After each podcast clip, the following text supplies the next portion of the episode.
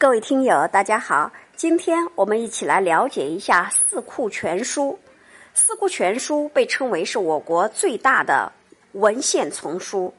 清乾隆三十七年，乾隆帝设四库全书馆，先后从全国各省征集各类图书一点三万余种，命纪晓岚为总撰官，另有三百六十名著名学者参与编修。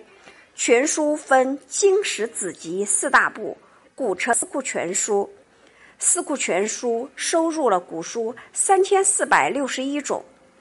七万九千三百零九卷，装订成三万六千余册，历时十年，于乾隆四十七年编成，是我国最大的一部文献丛书。另外，还编有《四库全书考证》一百卷。《四库全书简明目录》二十卷，